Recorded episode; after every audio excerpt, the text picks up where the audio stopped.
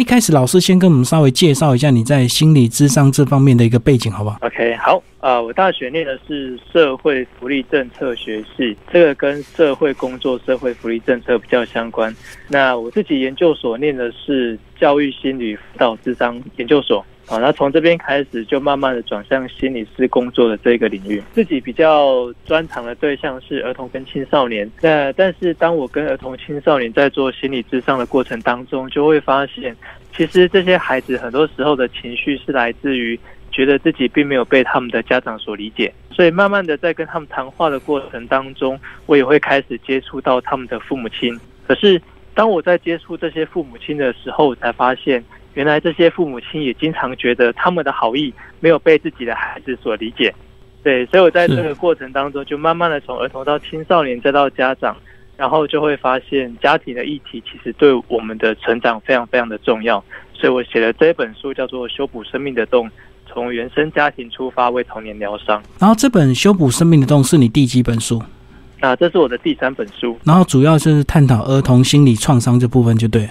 没有错。好，那接下来稍微讲一下这这本书的一个三大架构，好吧？好啊，在这本书里面，其的确分了几个主要的架构哈。第一个架构，他在谈的就是我们在成长过程当中，常常会因为父母亲的一些言语、一些行为而感觉到受伤。嗯，那大部分的人不太会去注意到这个部分，因为其实除了有很严重的家庭暴力或者其他相关重大意外的家庭之外。大部分的孩子其实是所谓生长在比较一般，然后比如说老师来家庭访问的时候，不会特别的去留意啊，或者你你去当兵，你去做什么事情，不会被特别调查的。我说我们所谓是生长在一般的家庭里面，嗯，但是即使是这样家庭的孩子，也常常会因为父母亲的一些语言、一些态度、一些行为而受伤。所以这本书的第一个架构就在告诉读者怎么去辨识那些曾经伤害过我们的语言跟行为，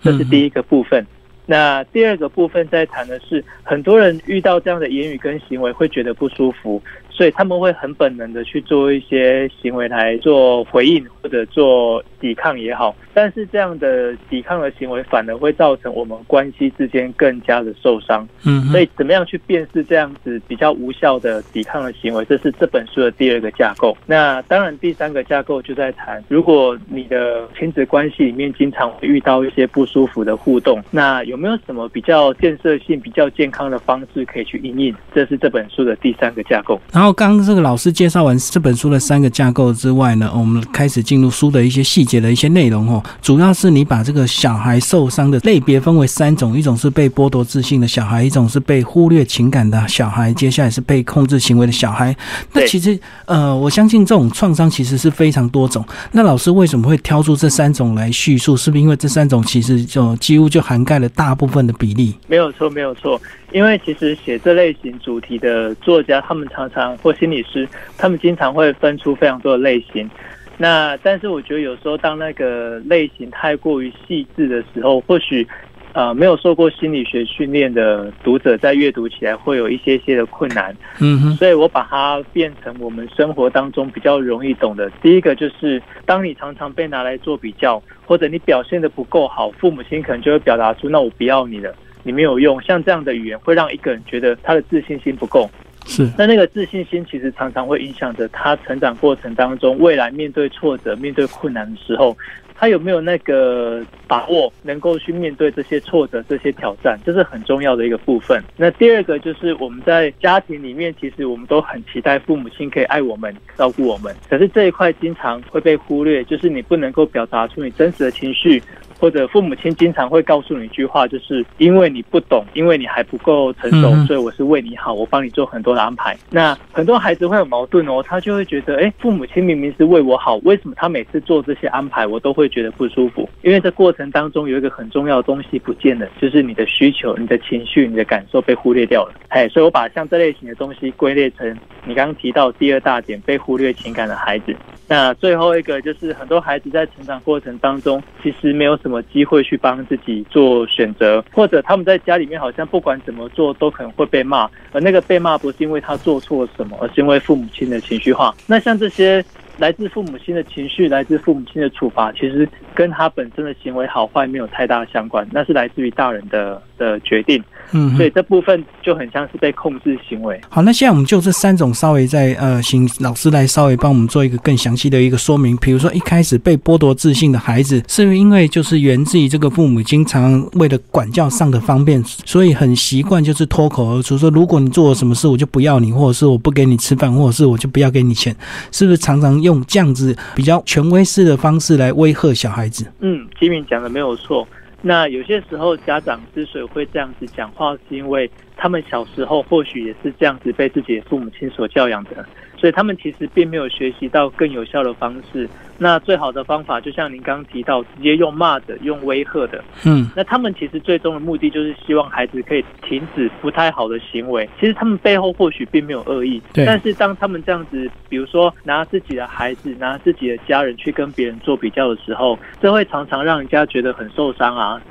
为什么我一定要常跟他比？那？如果我不跟他比较，我这个人难道就不好吗？所以这样的孩子到后来会发生一件事情，就是他在学校的考试或者他在职场上的呃工作表现，经常会拿自己去跟别人做比较，因为他小时候就是被这样子教育的。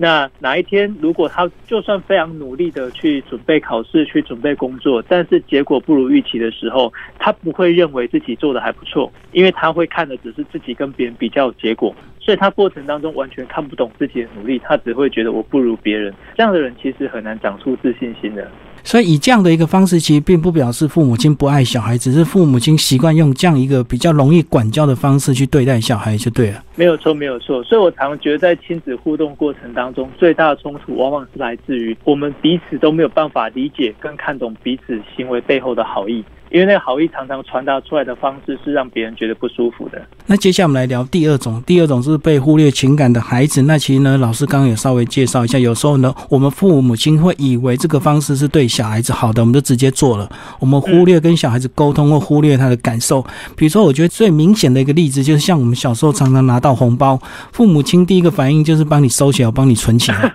所以就完 完全忽略小孩子他到底有没有什么需求，他对这个红包有没有什么期待，他想要买什么。心爱的东西，对这个这个例子提的非常的好。其实我觉得父母亲大可以跟在收红包之前跟孩子谈，这个年度你有没有什么愿望，有没有希望，你需要用到多少的钱？那这样的钱在你这个年纪合不合理？那如果我要帮你存，我帮你存多少个百分比？对对，而不是完全不能收红包，但也不是一句话都不讲就全部收回去这样子。因为如果你跟愿意跟小孩子沟通，也许你会惊讶于这个小孩的早熟哦。也许他想的是买想要买一套百科全书来看，结果你反而剥夺了他这个阅读的乐趣。对啊，然后当你把孩你把孩子的红包收走，孩子表达出难过、失望或生气的时候，父母亲又会告诉他说：“你怎么这么不懂事？我是在帮助你储蓄。”那那个过程当中，孩子的情绪就会被忽略掉，因为。一个人本来就像你讲，我有一个期待，可能或许是想买百科全书，对，或许是拥有一笔钱，我是很开心的。但是这东西突然一声不响被拿走之后，随之而来的失落、生气或愤怒都是有的。可是大人却不太允许我们表达出这样的负面情绪。因为我们举这样的例子，我们从来没有很少看到父母亲在多年后真的把他这笔红包钱拿出来给小孩，说 这是我几年前帮你存，然后已经经过了几年的复利，现在已经变成一大笔钱可以让你用了。是，那我觉得最可惜的是，不止孩子不止想到这个是这个，其实这样的互动过程对孩子最大的伤害是。孩子在心里面已经设定了一个目标，是我不信我不信任我的父母亲。那些你们说为我好的，或许只是你们当下想到比较好的安排，但不一定是对我好。所以这样就会造成一个结果，就是小孩拿到红包之前呢，都会先偷偷抽出几张，无形中又让小孩学习做坏事这样子。对呀，对呀。所以啊，你讲到这个真的也非常重要，就是因为这段亲子关系，孩子不太信任，所以当他有一些自己想做的我们所谓的坏事或比较隐微的事情，他就会选。选择不要对父母亲坦诚，因为坦诚也没有好处。是是是，好，那我们来聊第三种被控制行为的这个孩子，这种比例上更高，因为父母亲最常讲的就是不可以，这个不可以，那个不可以这样子。那小孩当问父母亲为什么不可以的时候，其实很多父母亲也说不出所以然，对不对？对他们就会说就是不可以，不要再问原因了。因为我是爸妈，我我养你这样子。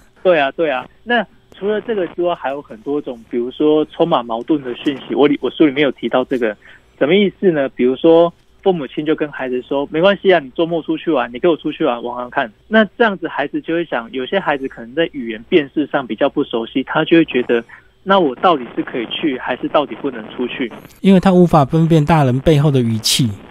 对啊，像回到你刚提到说，有些亲戚在你跟爸妈面前递红包给你，对，那父母亲或许你会孩子或许会看父母亲一下，就是想问说可不可以收。那爸妈就是说暧昧的表达哦，你可以收没有关系。于是孩子就大方收下来了。那回到家之后，大人可能就会跟孩子说：“你怎么这么不懂事呢？为什么当下要收这个红包？”其实大人是很隐晦的告诉他说：“啊，你要客气，你应该要婉拒。”可是孩子不懂，对，哎，所以像这种过程。就是孩子常常会思考，我到底是要做还是我不要做哦。因为其实有时候像我们这个上班久了，我们就会有一些社交的语言，比如说人家请你要干嘛做什么事，你可能就是哎呀怎么样怎么样，其实你心里是拒绝的，可是你就是会讲到说也是可以啦，或者是好啊没问题啊，但是你充满了无奈。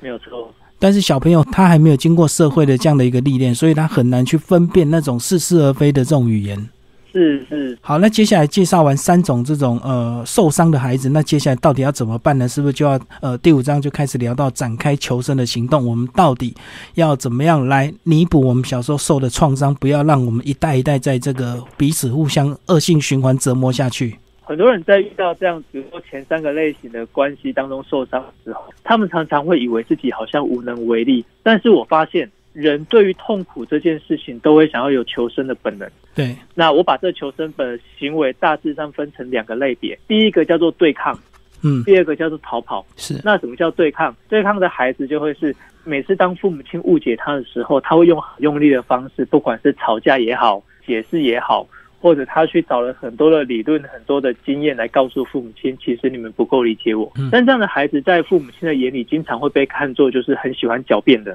是很喜欢顶嘴的。嗯，那其实这样的孩子背后只有一个用意，就是我希望你们可以理解我。对，这是我我在书里面写到，其实有非常多类型都在做对抗。那对抗这件事情，经常会跟。因为这样子跟你的父母亲有更大的争执，对，其实你看到，就像你讲，我的本意是好的，我没有想伤害对方，但是我用的行为却反而让我们的关系有更多的冲突，好，这是第一个。这样对抗到最后就走向极端的这种呃叛逆，对不对？然后就包括为什么很多小孩子小孩子很乖，为什么到青少年他就变得很坏？那其实无形中呢，可能也是有很多父母亲的一个因素。对，那我常说，这样青少年通常他的情绪越大，代表他背后想被理解的那个需求是更大的。嗯嗯。那刚刚讲的是这个呃对抗，那另外一种方式嘞，逃跑。好，另外另外一个就像逃跑。那逃跑的孩子很特别，就是他或许已经觉得自己能够用的方式都没有效了，父母亲也不可能改变，然后他也没有什么能力去让父母亲可以更理解他。于是他用了一个方式，或许是合理式的离家，比如说结婚，比如说到外地去念书，或者他在工作上申请外派到其他县市、其他国家。那像这样的状况底下，家人都会非常祝福他，因为这是很合理的理由嘛。对，可是只有在这些人的心里面，或许会感受到自己其实蛮寂寞的，因为他们的离家。不是真的想离开这个家庭，而是他不想再承受这个家里面的互动方式，或者那种很不舒服的氛围。哦，你刚刚讲到这个结婚，确实很多这个呃女孩子，如果从小在家里这个，比如说重男轻女，她受的伤很大，她可能在十八岁或二十岁，只要找到一个她不是那么讨厌的男生，她可能就会赶快结婚了，就为了逃离她的原生家庭，然后就会重组一个这个属于她的一个新家庭。她会认为说，这样反正再怎么差，也不可能比原生家庭差。对啊，那另外一种就是，其实现在的，即便是男生，他可能结了婚之后，他也会在外地工作嘛。对，所以他男生也可能会用这样的理由，就是我我我有自己家庭，我有婚姻的，我应该在外面自己有一个自己的空间。哦，而且他也有有理由不把钱拿回家里，因为他要照顾他自己的家里这样子。是是，尤其是在经济独立之后，我觉得一个人更有可能，因为因为他手上有一些筹码，他可以养活他自己，所以他跟家的距离就会变得越来越远。那这个对抗以及逃跑，那其实呢，不管是用什么方式，他这两种都并不是一个比较好的一个方式，对不对？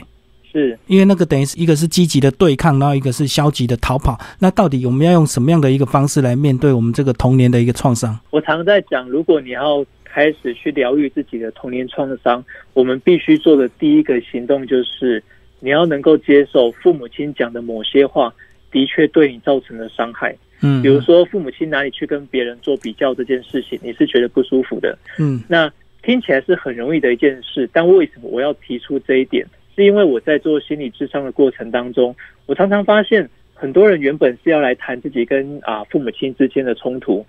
但是当我谈到说，是不是每次父母亲在责备你、在骂你的时候，都会让你觉得很不舒服？对，那可是对方的反应居然会说，没有啊，父母亲骂我也是为了我好啊，嗯嗯嗯呃，他们也没有恶意。的确，他们或许没有恶意，但是这句话本身可能已经造成了对我们的伤害。那如果我们不能够去正视、去接纳这件事情的话，那我们就很难去找到那个伤口去帮忙自己去愈合啊，因为你根本也不愿意正视跟接纳这个伤口的存在。哦，父母亲用错误的一个方式，可是你已可能已经习以为常，或者是习惯，或者是你这个长期以来认为说，反而反正这个是父母亲为我好的一个方式，所以你也接受了。没有错，那当你接受之后，你就很难无力再改变现状，因为你的呃你的潜意识或者是你的心灵已经接受，或或者是讲说你已经认命这样的一个状态了。对，因为你觉得那是父母亲为你好的一种方式，所以那就很矛盾。一方面你觉得不舒服，但是你又没有办法找出那个不舒服到底是来自于哪里。简单讲，比如说有些父母亲会打小孩，那小孩子如果长大，他可能也觉得说当初父母亲打我都是为我好，那这样就很难解了，对不对？而且他有有可能用这样的方式来对待他的孩子。哦，因为他已经认为这是对的。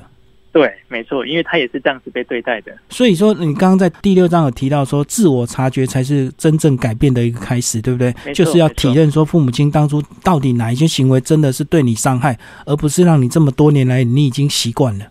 对，那很多人不太敢去接受这件事哈。第一个是因为，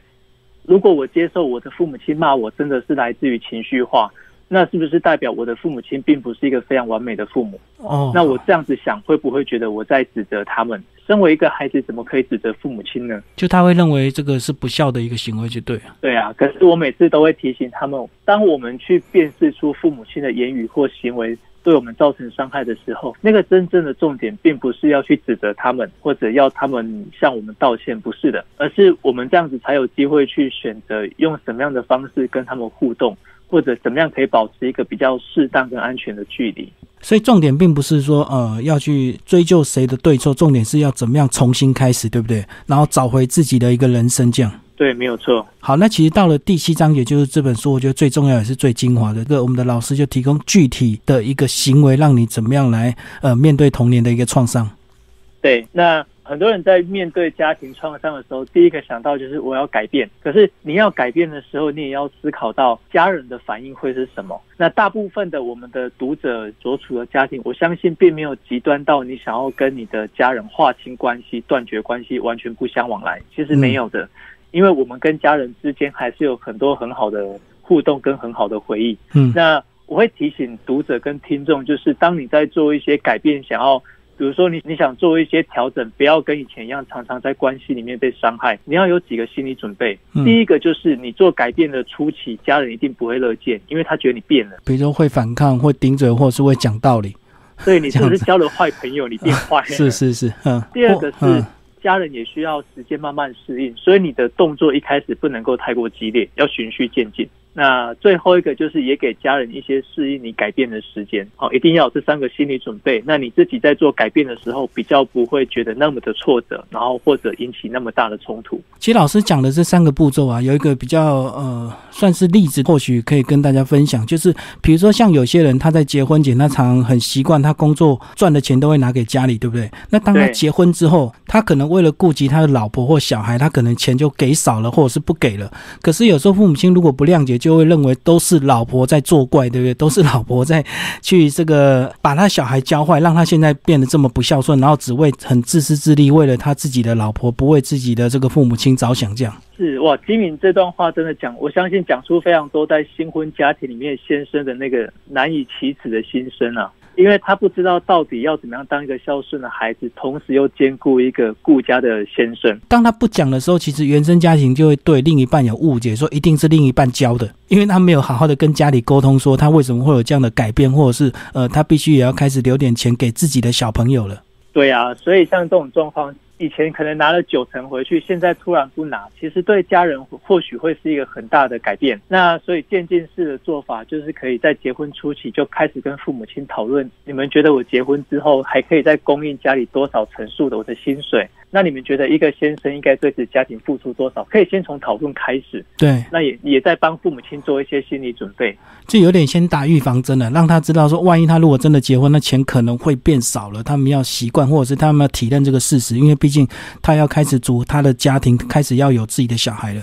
对呀，没有错，没有错。嗯，不过这种事情最好还是儿子自己来沟通，而不是要透过媳妇，因为透过媳妇，感觉我如果谈判有点不愉快的话，会感觉有点好像这个媳妇很强势来跟这个公婆讲说，以后我们钱会给你变少了，你要体认这个现实这样子。对啊，实际上在婚姻家庭里面，我觉得很多在沟通，尤其是跟长辈沟通，我觉得从先生的角度来谈，或许会少掉一些些的冲突跟误解。因为毕竟很多这个传统家庭还是认为媳妇是外人，对不对？是啊，是啊，而且媳妇其实她的位置也很很难以启齿啦。那其实我们举的这个例子呢，其实反过来有时候太太这边也可能会面临这样的一个问题，所以是要太太自己跟娘家沟通，而不是这个透过先生去跟娘家说我们给你的钱要变少这样子。对，那两个人分别在跟自己的原生家庭的父母亲谈这件事情之前，我觉得最好夫妻之间可以有一些沟通，取得共识。所以当太太或许回去啊，他自己的他自己的家庭谈这件事，虽然家庭里面的人不太谅解，但是先生是支持他的，对，那他就不会觉得那么的孤单，那么的无助。所以其实真的如果要改变的话，还是可以透过一些方式跟技巧一根步骤，呃，来降低这个家庭的一些反感，或者是父母亲的一些挫折，对，因为其实有时候我们小孩子受到创伤，等我们长大之后，我们可能就有反扑的力量，我们就有经济自足了。这时候反而是我们的父母亲反而很害怕受到伤害。对，因为他们会觉得我我们辛辛苦苦把你拉拔长大，但是你长大之后却整个行为跟互动跟他们所期待的不太一样，其实也会觉得蛮失望的。因为我觉得他们以前做的这种方式，其实并不是他们故意要这么做，可能他们上一代也是这这样对待他们，所以他们很自然就用这个方式来对待你现在这个样子。对呀，对呀。那接下来这个呃，透过这三个步骤循序渐进，让家里有一个准备之外，那接下来再怎么做？好，呃，有几个行为是我们自己肯定要试着去学习，比如说第一个。呃，你开始跟家里保持一些距离，那那个保持距离的方式，就像我们刚提到的一个原则，比如说你以前每个礼拜都回家一次，是，那你现在可能变成慢慢的两个礼拜、三个礼拜才回家一次，然后你以前可能是礼拜五一下班就回去，一直到礼拜日晚上才离开，对。可是那样的相处如果让你不舒服的话，你可以试着就是从礼拜六早上回去，嗯，礼拜日早上就离开，缩短那个时间，然后让我们之间互动的品质好一点。我觉得这个反而有助于关系的那个经营。这有点像那个男女朋友，适当的距离会产生美感，这样。对，天天如果腻在一起的话，反而天天在吵架。是啊，然后第二种方式就是我决定这么做，那是我的决定，所以我不需要去询问我的父母亲同不同意我这么改变。以前小时候我们都会问爸爸妈妈说：“我可以买这个东西吗？我今天可以请假吗？”我们都会透过问父母来决定自己可不可以这么做。嗯，但是我们现在已经长大了。你很清楚知道，我比较晚回去或者缩短回家时间，不是为了攻击父母，而只是为了让我们的关系彼此之间可以变得比较好、比较密切一点。所以我这么做的时候，我并不需要去征得父母亲的同意，对，因为我们已经长大了。而且这个是为了更好的一个目标的话，其实这个呃一些短暂的这个痛苦的一个过程是必然要去承受的。没有错。那另外还有一个方式，就是如果你在关系当中常常听到父母亲啊用一些比较不好的语言来比较你或者责备你的时候，你可以决定你要不要留在现场听。要不要顶嘴，或者你只是默默的听完就也不去做任何回应，甚至是有些人就会告诉父母亲说啊，我听这些事情，我其实觉得很难过，所以你要继续谈吗？还是我可不可以先离开一下？后面这个也是可以去做的一种行为哦，就可以暂时让这个呃谈话稍微终止一下，而不是这个，因为可能讲到最后，这个可能你脾气也来了，双方面就会有爆发更呃极端的一个冲突这样。那甚至你也可以不用这么坦白说，妈，你讲这个其实我听不下去，等一下我们一定会吵架。你甚至不用这么讲，你可以用一些善意的谎言，比如说啊，公司突然找我，或者我车子有东西忘记拿出来，我必须去拿一下。嗯嗯嗯。你暂时离开现场之后，其实那个互动的氛围就会冷却下来。对，因为有时候父母亲也是会情绪化，他可能讲着讲着看到你的反应不好，他可能又越讲越激动，就越讲越难听。对，那原本你回家是为了可以让看到他们，或者让他们看到你，结果每次回去就因为这样的互动，让气氛变得更不好。嗯，是是是，所以适当的这个终止呃谈话或者是借故离开，也是一个比较好的一个方式。这样对，没有错。好，那当我们做了这些事情，其实我们的重点呢，包括你这本书的重点，是不是要让我们找回自己的一个生命，这样子，不要一直活在这个童年的阴影？包括这个书名写的很很直接，就是修补生命的洞。对，因为我觉得我们应该换个视框去看待父母。小时候我们都觉得父母亲是全人的，他们应该是都是对的。可是父母亲也是普通人啊，他们在成长过程当中，或许也没有学习到什么叫做很正确的、很健康的爱，甚至他们从小是被打大的，是被父母亲呃很多的苛求、很多的责备，所以他们可能这辈子永远没有办法给出我们想要的鼓励、我们想要的肯定。那如果我们一直在苛责父母亲，说你为什么说不出好话，其实你会很无力感，然后他们也很挫折。而且我想到一个这个关键啊，因为假如说你的父母亲真的过去有些阴影的话，其实以他们的年纪，他们并不一定会去找一些专业书籍来看，比如说像老师这本书《修补生命的洞》，可是你是可以的。所以理论上是我们应该是可以比较能够去改变双方的关系，而不是依赖着父母亲，他们能够用好的方式来对待我们。因为毕竟他们的生活环境跟我们现在时空背景是不一样的。对啊，这是一个。那另外一个就是，我觉得改变别人永远不如改变自己来的比较快一点。改变自己。通通常比较容易，因为那个自主权掌握在你的手里。因为我觉得这本书为什么这么值得推荐给我们的听众朋友？因为假如说是男女情感这边的一个关系，如果不好的话，其实分手就好像关系就切断了。那因为血缘的一个关系，造成说我们永远都无法切割的这条线，对不对？所以我们一定要自己很积极、勇敢的去面对这样的一个关系，而不是像这个婚姻或者是男女朋友都可以离婚啊，或者是可以分手，然后两个人就可以从呃很亲密的一个这个伴侣变成一个陌生人。对啊。因为有血缘这层关系，所以你再怎么样都不可能去否决掉我们这个关系的存在。那比如说。小时候，我们一直期待父母亲可以鼓励我们，可以欣赏我们。但是，我们要认清一件事情：是你的父母亲或许永远就讲不出这样的话。那我们能不能够在长大以后开始意识到这件事，然后重新把鼓励自己跟欣赏自己的那个能力放回自己的身上？哦，讲到这个，我就想到说，你比如说，以叫你现在的爸妈说什么，叫他说我爱你很难。可是你说你对着父母亲说我爱你比较容易，对不对？因为我们这个时空背景就是不一样。我们现在讲这些话是比较顺口、比较能讲的。对，没错。那所以，当你在跟父母亲说“我爱你”的时候，你可能要有一个心理准备。他们一开始因为一定会觉得你怪怪的，会愣住，然后觉得你发疯。对 对对对对。但是，当你多讲几次，你就会发现他们的反应越来越稳定。哦，已经习惯了。甚至后来他会回你说：“好，好啊，我知道了。”其实对他们来讲，或许已经是很大的改变跟很不容易的部分。好，那最后老师帮我们总结这本书好不好？你这本书其实在前言一开始就有提到说，哦，并不一定要照顺序读，对不对？可以照着你这个呃一开始的三大架构去挑你有兴趣的章节来读。对，我觉得这本书其实要献给什么样的读者？就是你开始发现自己现在的生活当中有很多事情，或许跟原生家庭的关系是有。是有相关的，然后你也很希望对自己有多一点了解。那这本书就像刚提到，它其实有分了三个主要架构，所以你可以翻开目录，然后看看你对哪一个